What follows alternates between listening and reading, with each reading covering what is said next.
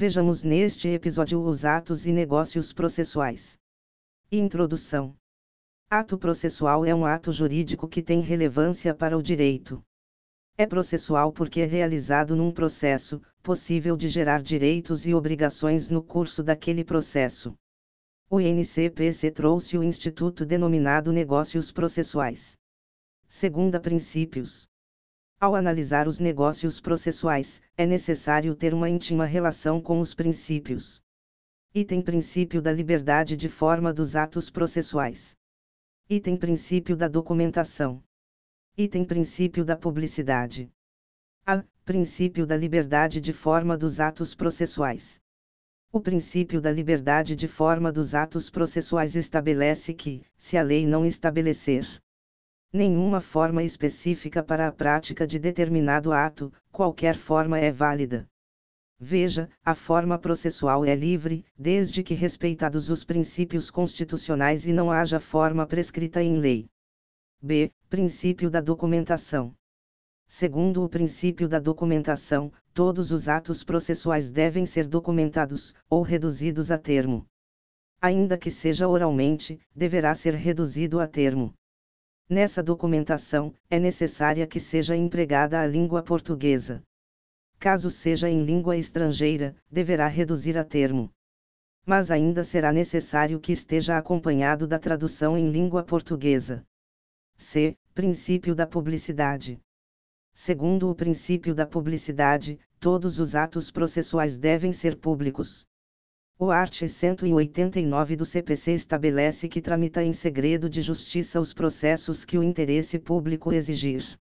A regra é que o processo seja público e o segredo de justiça é a exceção, como é o caso em que haja uma intimidade enorme em juízo, como casamento, filiação, alimentos, guarda, etc.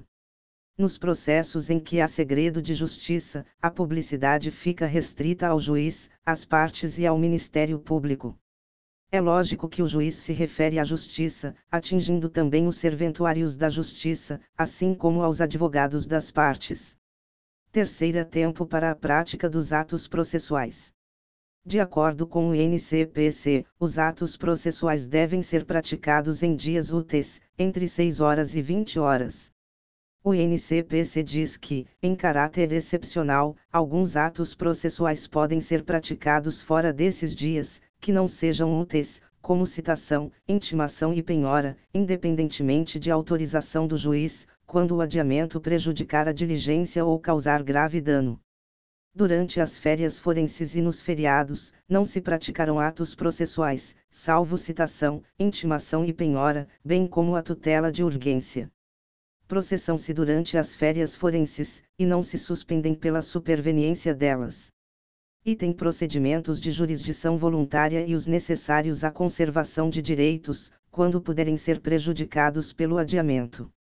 Item ação de alimentos e os processos de nomeação ou remoção de tutor e curador. Item processos que a lei determinar. Quarta lugar para a prática dos atos processuais. O art. 217 diz que os atos processuais devem ser praticados na sede do juízo. Este mesmo dispositivo autoriza que estes atos sejam praticados em outros local, em caso de item deferência, item no interesse da justiça, item necessidade de que o ato seja praticado em outro lugar, item se houver um obstáculo arguido pelo interessado e acolhido pelo juiz. Ex, testemunha está internada. Neste caso, será a testemunha ouvida no hospital, visto que há um obstáculo. Neste caso, irá o juiz, serventuário da justiça, advogado do autor, do réu, autor, réu, MP, se estiver intervindo. V prazo para a prática dos atos processuais. A princípio, os prazos processuais estão previstos em lei. Ocorre de a lei ser omissa, caso em que caberá ao magistrado estabelecer o prazo. Caso não tenha o magistrado sido omisso, a parte terá o prazo de cinco dias para praticar o ato. Este é o prazo geral, art. 218, 3. Sexta consequências processuais em razão da perda de um prazo. Quando a parte deixa de praticar um ato processual por inércia, este estado de inércia é denominado contumácia. Esta contumácia, na maioria das vezes, gera preclusão. Preclusão possui duas conotações possíveis. Item preclusão impede que as partes discutam questões já decididas no processo. Item preclusão é a perda da faculdade de praticar um ato. Esta perda da faculdade de praticar um ato poderá ser classificada em Item preclusão temporal, a parte deixa escoar o prazo previsto em lei ou fixado pelo magistrado e não se manifesta. Segundo o art. 223 do CPC, decorrido o prazo, extingue-se o direito de praticar ou de emendar o ato processual, independentemente de declaração judicial, salvo se a parte provar que não o realizou por justa causa. Preclusão lógica é a perda da faculdade de praticar um ato em razão da parte já ter praticado outro ato incompatível com o ato que pretende praticar. Ex, condenado é obrigado a pagar mil reais em sentença. O condenado paga a condenação sem qualquer ressalva. Em seguida, o condenado interpõe recurso de apelação houve uma preclusão lógica, pois o primeiro ato é incompatível com o segundo ato, não cabendo agora recurso. Item preclusão consumativa é a perda da faculdade de praticar um ato em razão da parte já ter consumado o ato, ou praticado aquele ato. Ex, houve uma sentença de parcial procedência em face de João para pagar mil reais. João interpõe recurso de apelação cinco dias após a publicação da decisão, sendo o prazo de 15 dias. No entanto, após a interposição do recurso, o recorrente apresenta novo recurso de apelação no 14 dia, inserindo uma nova tese jurídica.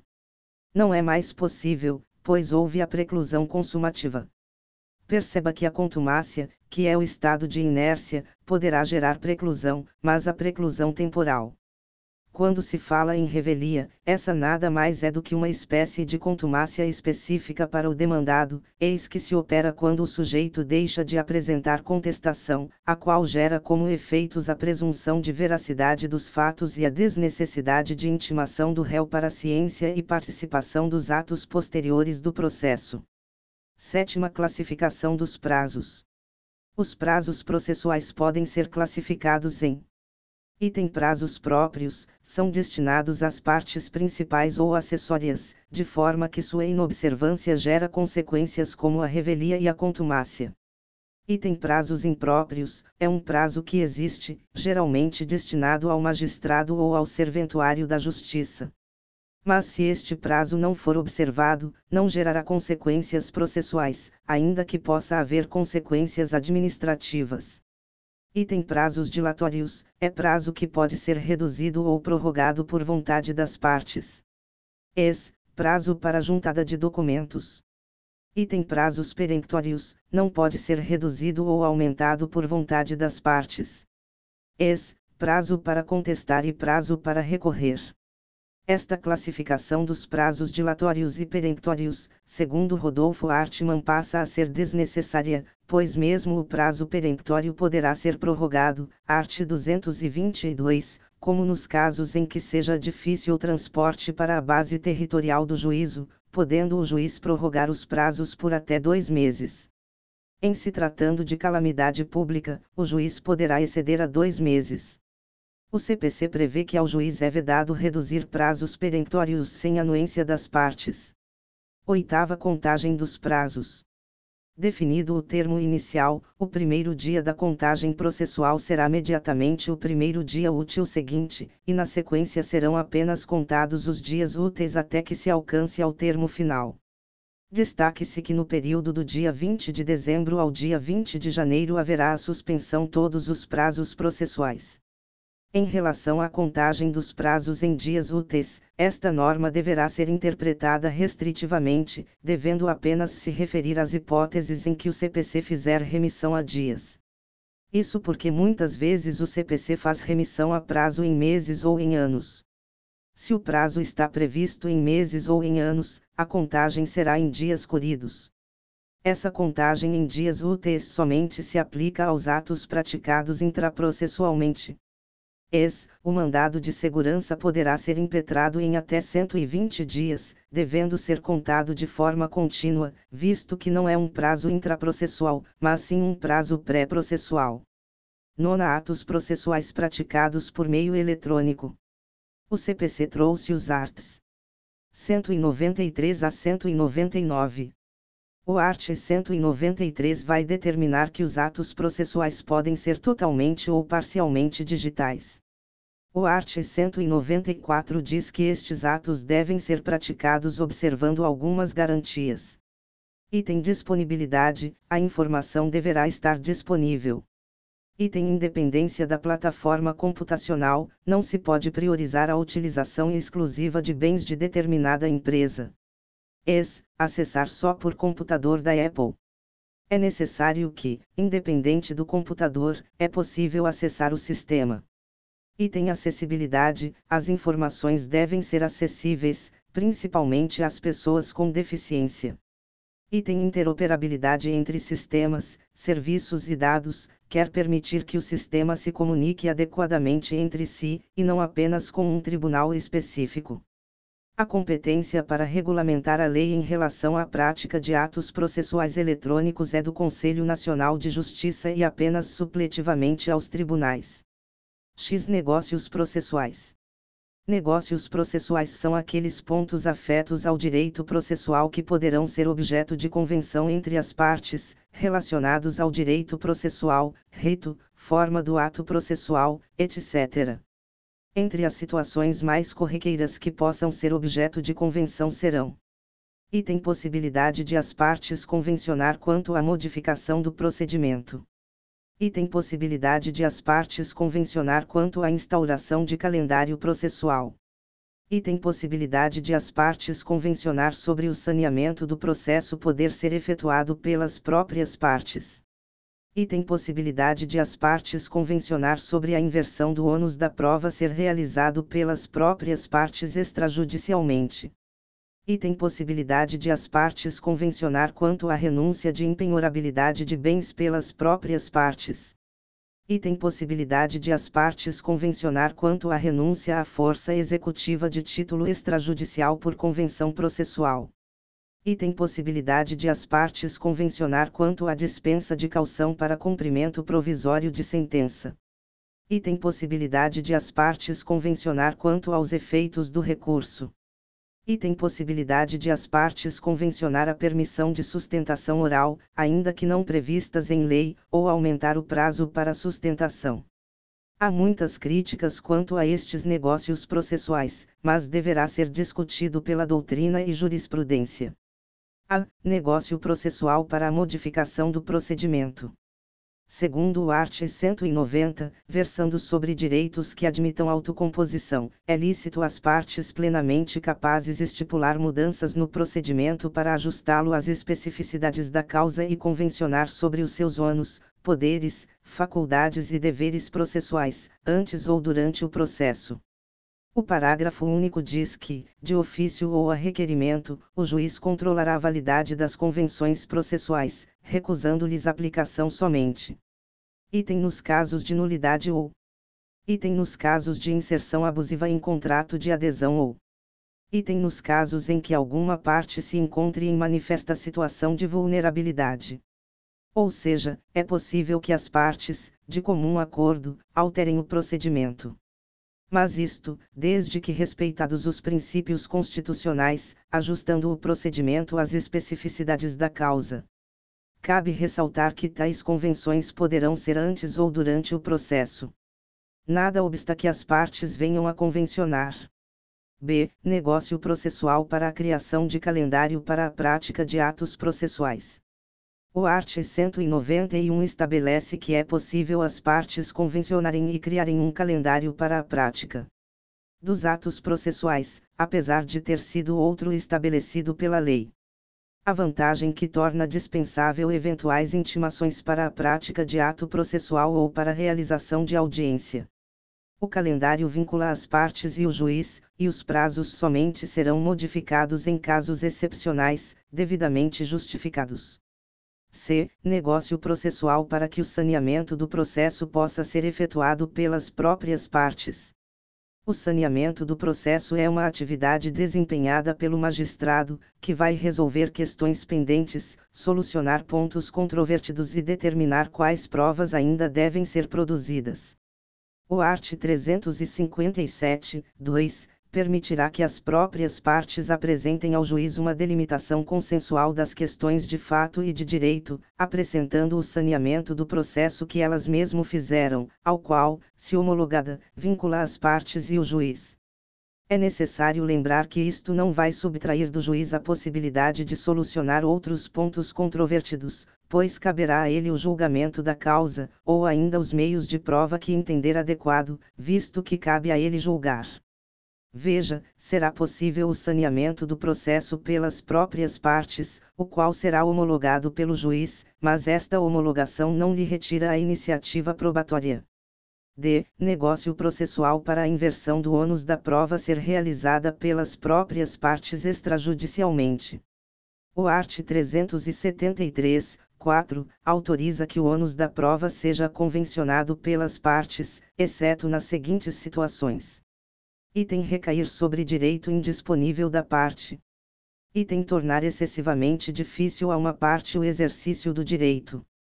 Por exemplo, determinada prova será de ônus de uma das partes. Isto somente será possível se o contrato apresentar manifestações de vontade paritárias quando da sua formulação. Do contrário, poderá ser revestido de abusividade. O dispositivo permite que esta inversão de ônus poderá ser realizada extrajudicialmente, ou seja, antes mesmo de o processo ser instaurado. E isso será previsto em contrato. E, negócio processual visando a renúncia à impenhorabilidade de bens por convenção entre as partes. Já era discutido pela jurisprudência. O CPC, ao dispor sobre os bens impenhoráveis, não fala mais em bens absolutamente impenhoráveis, art. 833. Isso porque existe a possibilidade da parte renunciar à impenhorabilidade de bens. No entanto, é preciso tomar cuidado nos casos de disparidade de forças. F. Negócio processual visando a renúncia à força executivo do título extrajudicial por convenção processual. É inédito, previsto no art. 785. Segundo o dispositivo, a existência de título executivo extrajudicial não impede a parte de optar pelo processo de conhecimento, a fim de obter título executivo judicial. Trata-se de negócio processual, feito no bojo do processo, por convenção processual, em que a parte renuncia à força executiva de um título executivo extrajudicial que ela tem, devendo discutir em processo de conhecimento. G. Negócio processual para renúncia prévia ao direito de recorrer ou de produzir provas. A parte poderá renunciar ao direito de recorrer ou de produzir provas. Isto conferirá celeridade H. Negócio processual para alteração dos prazos peremptórios. Como é possível o negócio processual para alteração dos prazos peremptórios, aquela classificação perde força. Ao magistrado é vedado reduzir prazos peremptórios, sem que haja anuência das partes. Veja, se as partes anuírem, o juiz poderá reduzir e alterar o prazo peremptório, mas poderá ser objeto de negócio processual e meios para nulificar os negócios processuais. Na verdade, quando se fala de nulidade, fala-se de um vício do negócio processual. O CPC pulverizou o tratamento do tema, tendo isso em vários dispositivos. Rodolfo Artman defende que é preciso que se adote uma interpretação sistemática quanto a este tema, sendo possível, e defensável, que, em qualquer caso de negócio processual, seja possível ao magistrado negar aquela convenção tenha repercussão no processo, eis que apresenta alguma nulidade. Há normas no CPC autorizando ao juiz reconhecendo de ofício nulidades em convenções processuais. Como é o caso da eleição de foro e abusividade de contrato de adesão. Rodolfo Artman estabelece que a regra acima deve ser expandida para todos os negócios processuais. Isto é, se houver uma nulidade ou abusividade, o juiz deverá reconhecer de ofício, sem permitir que produza efeitos no processo, a partir de uma interpretação sistemática do NCPC. 11 Vícios dos atos processuais e princípios reitores. São princípios reitores dos vícios dos atos processuais. Item princípio da instrumentalidade das formas. Item princípio do prejuízo. Item princípio da causalidade. Item princípio do interesse. A. Princípio da instrumentalidade das formas. O princípio da instrumentalidade das formas será encontrado no art. Do CPC, estabelecendo que, quando a lei prescrever determinada forma, o juiz considerará válido o ato se, realizado de outro modo, lhe alcançar a finalidade. Se o ato alcançar o fim a que se destina, o ato será válido. B. Princípio do prejuízo. Normalmente se explica o princípio da instrumentalidade das formas juntamente com o princípio do prejuízo. No entanto, são princípios diversos. O art. 283, parágrafo único, estabelece que será dado aproveitamento dos atos praticados desde que não resulte prejuízo à defesa de qualquer parte. C. Princípio da causalidade. Neste momento, o princípio da causalidade está presente no art. 281, que diz: anulado zero ato, consideram-se de nenhum efeito todos os subsequentes que dele dependam, todavia, a nulidade de uma parte do ato não prejudicará as outras que dela sejam independentes. Na esfera dos vícios processuais, aproxima-se muito da teoria dos frutos da árvore envenenada. Isto é, se for declarada a nulidade de um ato, os atos que dele decorrerem também serão nulos. Cuidado, ao estudarmos a fixação da sucumbência, será estudado o princípio da causalidade novamente, respondendo pelos ônus e custas aquele que deu causa. D. Princípio do interesse. O princípio do interesse tutela a boa-fé. Segundo o art. 276, a decretação do vício não poderá ser requerida pela parte que o tiver ocasionado. Se a parte que causou nulidade puder se beneficiar do vício, estaria violando o princípio de que ninguém pode se beneficiar da própria torpeza. Há uma discussão se este princípio seria aplicado às nulidades relativas e às nulidades absolutas. Quem tiver dado causa a uma nulidade absoluta poderá se beneficiar dela a doutrina da Verde, mas o NCPC não faz esta distinção. E se for pensar na ideia de tutelar a boa-fé, será forçoso convir que deverá ser aplicado tanto a nulidade relativa como a nulidade absoluta. Segunda espécies de vícios processuais. São espécies. Item inexistência. Item invalidades, nulidade absoluta e relativa. A. Inexistência. Inexistência é inexistir, ou seja, é um nada jurídico. O vício da inexistência não se sujeita à preclusão, pois em tese não seria nem o caso de decretar a inexistência. Caso chegue à justiça, o juiz pode pronunciar de ofício a inexistência. Ex, sentença assinada pelo oficial de gabinete ou pelo escrivão. Esta sentença inexiste. B. Nulidade absoluta e nulidade relativa. Na nulidade absoluta, há a inobservância de uma norma de ordem pública, a qual poderá ser pronunciada de ofício, sem qualquer provocação. O que se discute é que, se o ato inquinado por nulidade absoluta deve ser invalidado, ou se este ato pode ser convalidado. Há posições em ambos os sentidos. Não há unanimidade. Exemplo de nulidade absoluta é a ausência de intimação para que o membro do MP atue no processo, como fiscal da lei. Perceba, se o membro do MP que oficia perante o tribunal se manifesta, não haverá supressão da nulidade. No entanto, eventualmente a jurisprudência mitiga, sob alegação de ausência de prejuízo. A nulidade relativa decorre da inobservância de uma norma de ordem privada.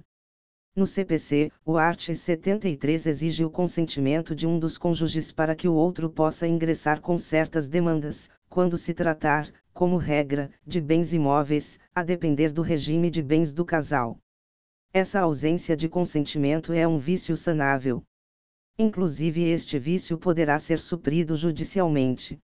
No caso de ausência de consentimento, apesar de ser relativa, poderá ser pronunciado de ofício pelo magistrado. C. Anulabilidade. O que é a anulabilidade? Rodolfo Artman criará novas classificações, distinguindo nulidade relativa de anulabilidade, em que pese a maioria da doutrina não diferenciar. Para ele, anulabilidade é uma situação que decorre do descumprimento de uma norma dispositiva. Diferentemente da nulidade relativa, a anulabilidade é um vício que não pode ser pronunciado de ofício. Além disso, irá precluir se não for alegado na primeira oportunidade manifestada pelo interessado. Se pensarmos numa nulidade por incompetência relativa, anulabilidade, alguns atos proferidos por juiz incompetente poderão ser, em tese, anulados. Se a parte, na sua contestação, não alega a incompetência relativa, haverá prorrogação da competência, e o juiz não poderia se pronunciar de ofício. Neste caso, estaria convalidado o vício. Então seria um caso de anulabilidade, segundo Rodolfo Artman. Veja, em tese, a diferença da nulidade relativa para a anulabilidade seria o fato de que esta, anulabilidade, não admite que seja reconhecida de ofício, enquanto a nulidade relativa seria possível o reconhecimento de ofício. Além disso, a anulabilidade deveria ser arguida na primeira oportunidade, sob pena de se convalidar o vício. D. Rescindibilidade. E o que é a rescindibilidade? A rescindibilidade é um vício processual que justifica a propositura de uma ação rescisória. Trata-se de um vício que produz coisa julgada material, mas só pode ser pronunciado e reconhecido no bojo de uma ação rescisória. As rescindibilidades são aquelas situações que autorizam a propositura de uma ação rescisória. Ex, sentença transitada em julgado proferida por juiz absolutamente incompetente, cabendo ação rescisória e havendo coisa julgada material. Por isso, este vício processual será um vício rescindível. Após os dois anos do trânsito em julgado, haverá coisa soberanamente julgada. D. Irregularidade. O que é irregularidade? Irregularidade é uma categoria de vícios dos atos processuais que não macula a existência, validade ou mesmo a eficácia dos atos. O ato está em desconformidade pela maneira pretendida pela lei, mas a esta inconformidade não gera qualquer consequência. Es, a lei diz que as peças processuais devem ser redigidas em língua portuguesa. O sujeito atravessa uma petição com partes dela com língua inglesa. No entanto, isto é mera irregularidade.